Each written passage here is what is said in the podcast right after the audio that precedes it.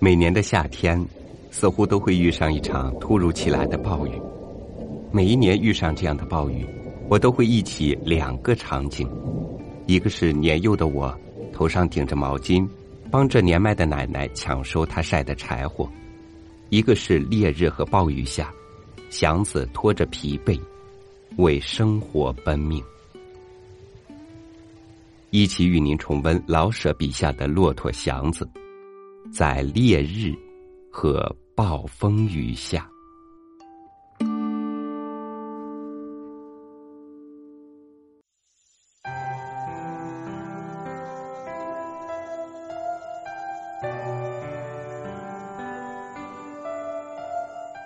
六月十五那天，天热的发了狂。太阳刚一出来，地上已像下了火。一些似云非云、似雾非雾的灰气，低低的浮在空中，使人觉得憋气。一点风也没有。祥子在院中看了看那恢宏的天，打算去拉碗过下午四点再出去。假若挣不上钱的话，他可以一直拉到天亮。夜间无论怎样也比白天好受一些。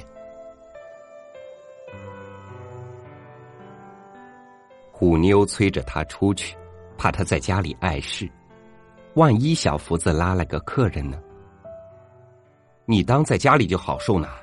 屋子里一到晌午，连墙都是烫的。他一声没出，喝了瓢凉水，走了出去。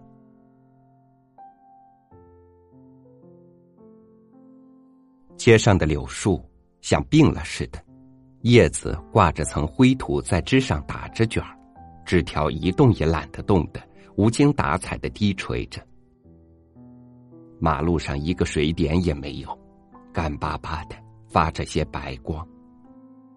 便道上尘土飞起多高，与天上的灰气连接起来，结成一片恶毒的灰沙阵，烫着行人的脸，处处干燥。处处烫手，处处憋闷，整个的老城像烧透的砖窑，使人喘不出气。狗爬在地上，吐出红舌头；罗马的鼻孔张得特别的大，小贩们不敢吆喝，柏油路化开，甚至于铺户门前的铜牌也好像要被晒化。街上异常的清静，只有铜铁铺里发出使人焦躁的一些单调的叮叮当当。拉车的人们明知不活动便没有饭吃，也懒得去张罗买卖。有的把车放在有些阴凉的地方，支起车棚，坐在车上打盹儿；有的钻进小茶馆去喝茶；有的根本没拉出车来。而来到街上看看，看看有没有出车的可能。那些拉着买卖的，即使是最漂亮的小伙子，也居然甘于丢脸，不敢再跑，只低着头慢慢的走。每一个井台都成了他们的救星，不管刚拉了几步，见井就奔过去。赶不上心急的水，便和骡马们同在水槽里灌一大气。还有的，因为中了暑或是发烧，走着走着一头栽在地上，永不起来。连祥子都有些胆怯了，拉着空车走了几步，他觉出有脸到脚都被热气围着，连手背上都流了汗。可是，见了座儿。他还想拉，以为跑起来也许倒能有点风。他拉上了个买卖，把车拉起来，他才晓得天气的厉害已经到了不允许任何人工作的程度。一跑便喘不过气来，而且嘴唇发酵，明知心里不渴，也见水就想喝。不跑呢？那毒花花的太阳，把手和脊背都要晒裂。好歹的，拉到了地方，他的裤褂全裹在了身上。拿起芭蕉扇扇扇，没用，风是热的。他已经不知喝了几气凉水，可是又跑到茶馆去。两壶热茶喝下去，他心里安静了些。茶由口中进去，汗马上由身上出来，好像身上已是空膛的，不会再藏出一点水分。他不敢再动了。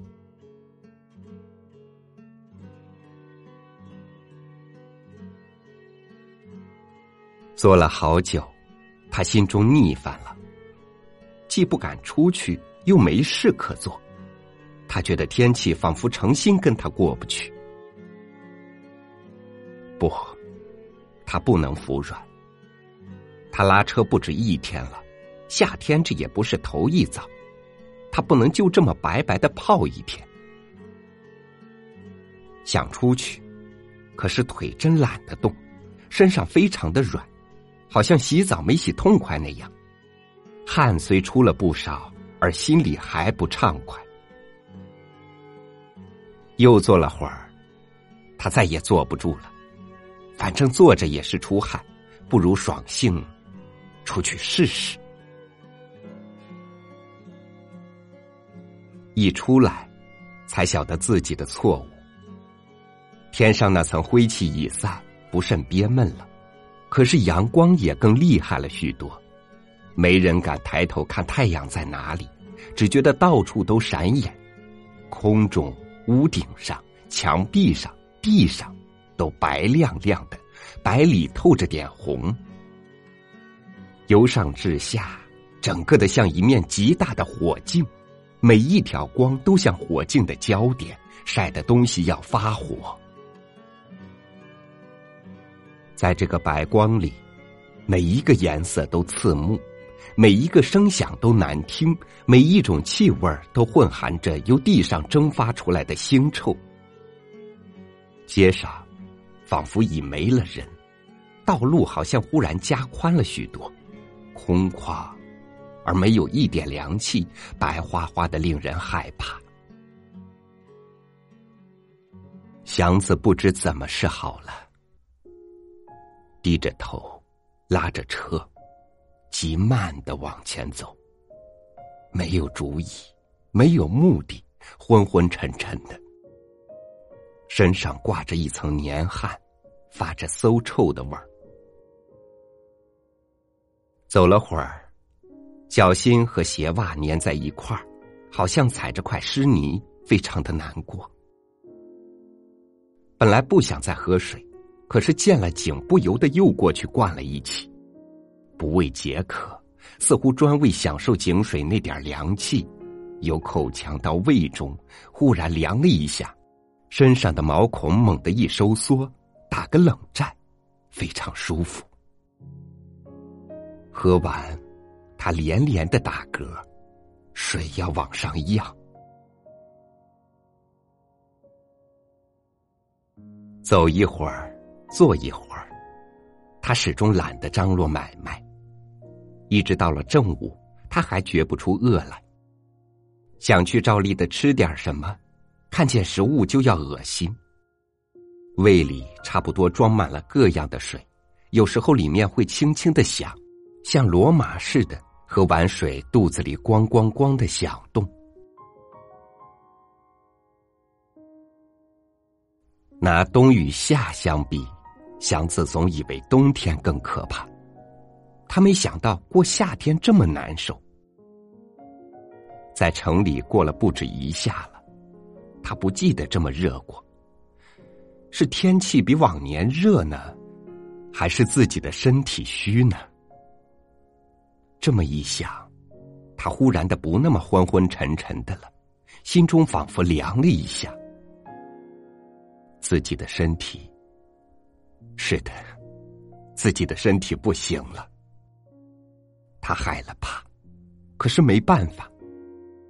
他没法赶走虎妞，他将要变成二强子，变成那回遇见的那个高个子，变成小马的祖父。祥子完了。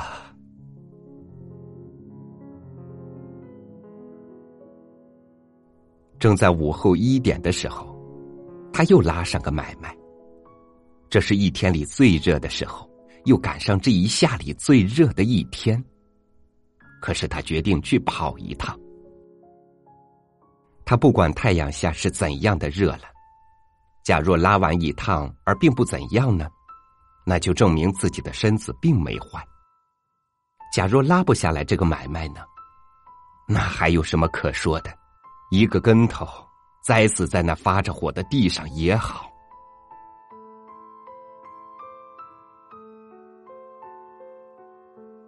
刚走了几步，他觉到一点凉风，就像是极热的屋里由门缝进来一点凉气似的。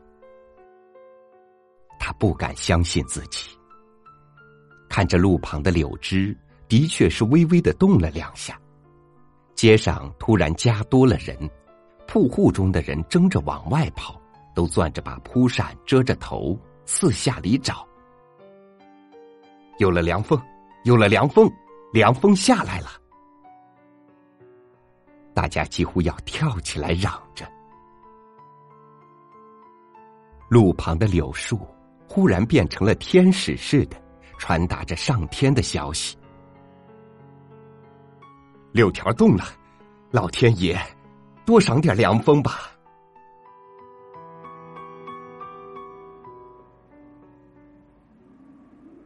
还是热，心里可镇定多了。凉风，即使是一点点，给了人们许多希望。几阵凉风过去，阳光不那么强了，一阵亮，一阵稍暗。仿佛有片飞沙在上面浮动似的，风忽然大起来，那半天没有动作的柳条，像猛地得到什么可喜的事，潇洒的摇摆，柳条都像长出一截儿来。一阵风过去，天暗起来，灰尘全飞到半空，尘土落下一些，北面的天边见了末世的乌云。祥子身上没了汗，向北边看了一眼，把车停住，上了雨布。他晓得夏天的雨是说来就来，不容功夫的。刚上好了雨布，又是一阵风，黑云滚似的，已遮黑半边天。地上的热气与凉风掺和起来。夹杂着腥臊的干土，似凉又热。南边的半个天响晴白日，北边的半个天乌云如墨，仿佛有什么大难来临，一切都惊慌失措。车夫急着上雨布，铺户忙着收幌子，小贩们慌手忙脚的收拾摊子，行路的加紧往前奔。又一阵风，风过了。街上的幌子、小摊与行人，仿佛都被风卷了走，全不见了，只剩下柳枝随着风狂舞。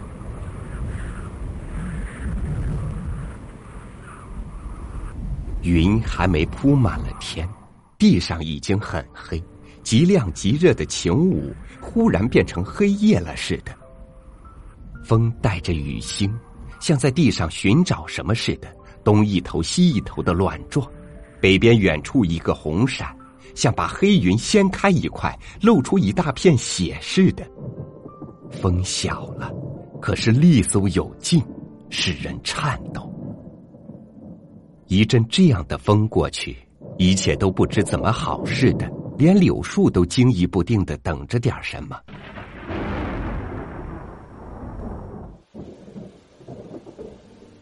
又一个闪，正在头上，白亮亮的雨点紧跟着落下来，极硬的砸起许多尘土，土里微带着雨气。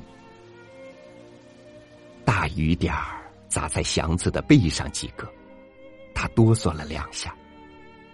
雨点停了，黑云铺云了满天。又一阵风，比以前的更厉害。柳枝横着飞，尘土往四下里走，雨道往下落，风土雨混在一处，连成一片，横着竖着的灰茫茫、冷飕飕，一切的东西都被裹在里面，辨不清哪是树，哪是地，哪是云，四面八方全乱，全响，全迷糊。风过去了，只剩下直的雨道，扯天扯地的垂落，看不清一条条的，只是那么一片一阵，地上射起了无数的箭头，房屋上落下万千条瀑布，几分钟，天地已分不开，空中的河往下落，地上的河横流，成了一个灰暗昏黄，有时又白亮亮的。一个水世界，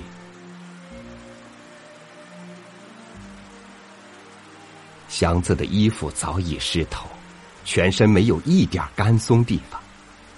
隔着草帽，他的头发已经全湿。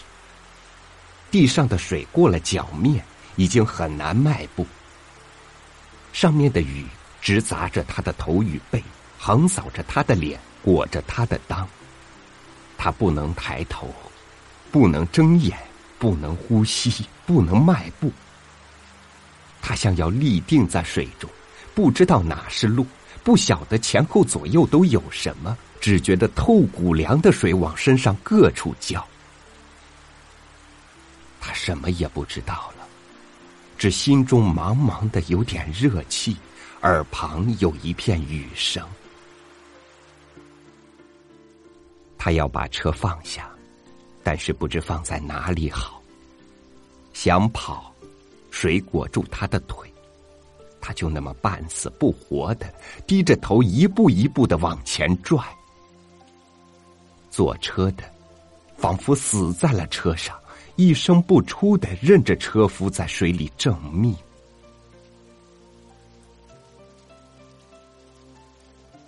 雨小了些，祥子微微直了直脊背。吐出一口气，先生，避避再走吧。走，你把我扔在这儿算怎么回事？坐车的跺着脚喊。祥子真想硬把车放下去找个地方避一避，可是。看看身上，已经全往下流水，他知道一站住就会哆嗦成一团。他咬上了牙，弹着水，不管高低深浅的跑起来。刚跑出不远，天黑了一阵，紧跟着一亮，雨又迷住他的眼。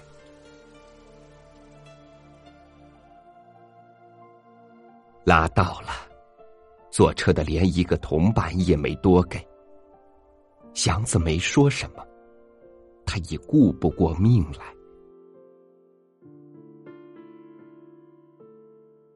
雨住一会儿，又下一阵，比以前小了许多。祥子一气跑回了家，抱着火，烤了一阵。他哆嗦的像风雨中的树叶。虎妞给他冲了碗姜糖水，他傻子似的抱着碗一气喝完。喝完，他钻进了被窝，什么也不知道了，似睡非睡的，耳中刷刷的一片雨声。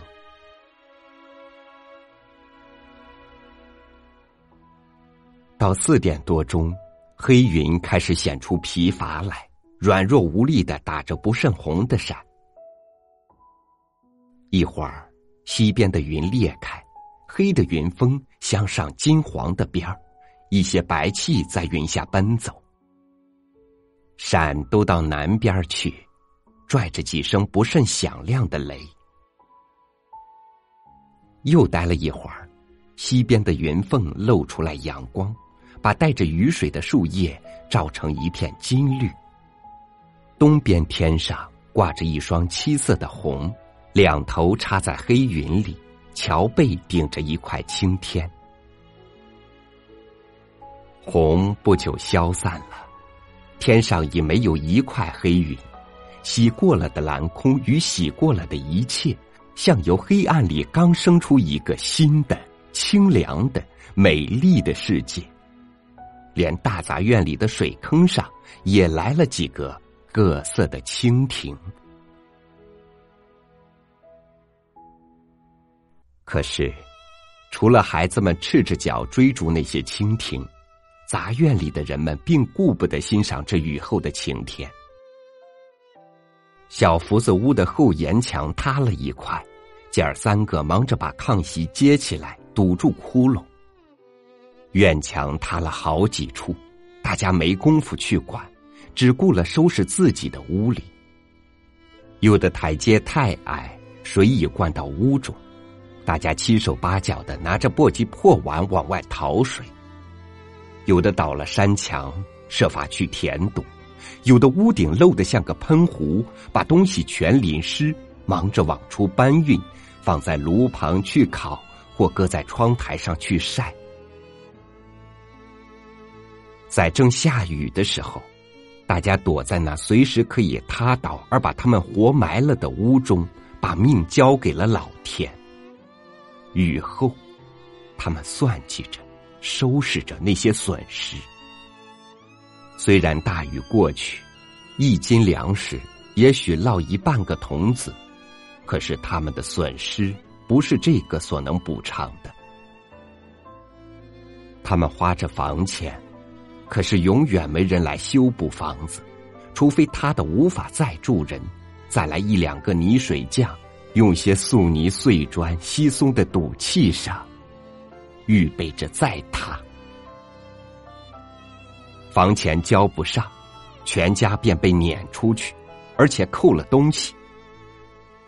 房子破，房子可以砸死人，没人管。他们那点钱，只能租这样的房子。破，危险，都活该。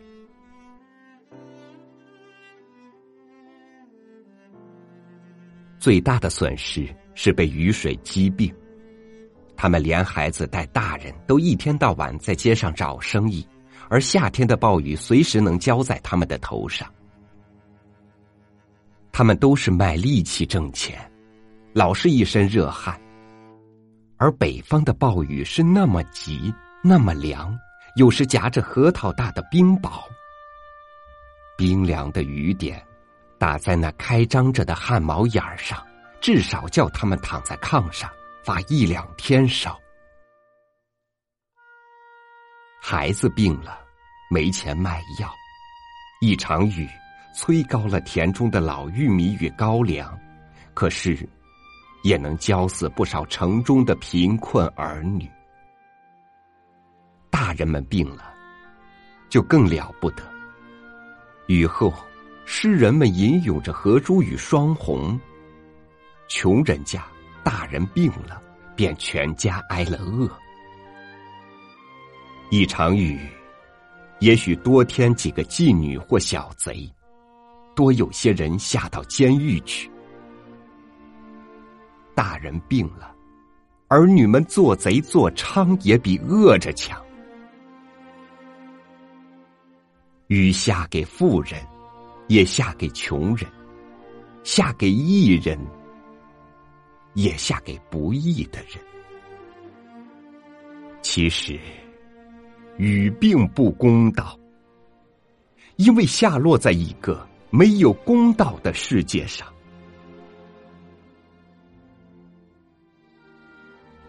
祥子病了，大杂院里的病人，并不止于。他一个。余光在黑暗中碰撞，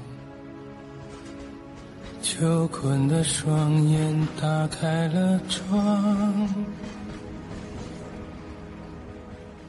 梦想，直来直往，天空是否晴朗？雪让雪渗透你的视线。执着和放弃在一念之间。请归还蓝天，回到最初起点。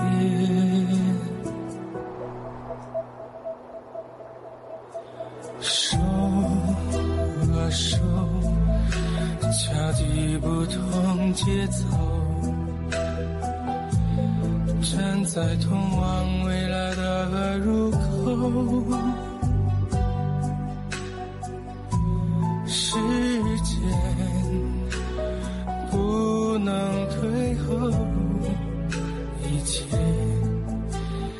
交给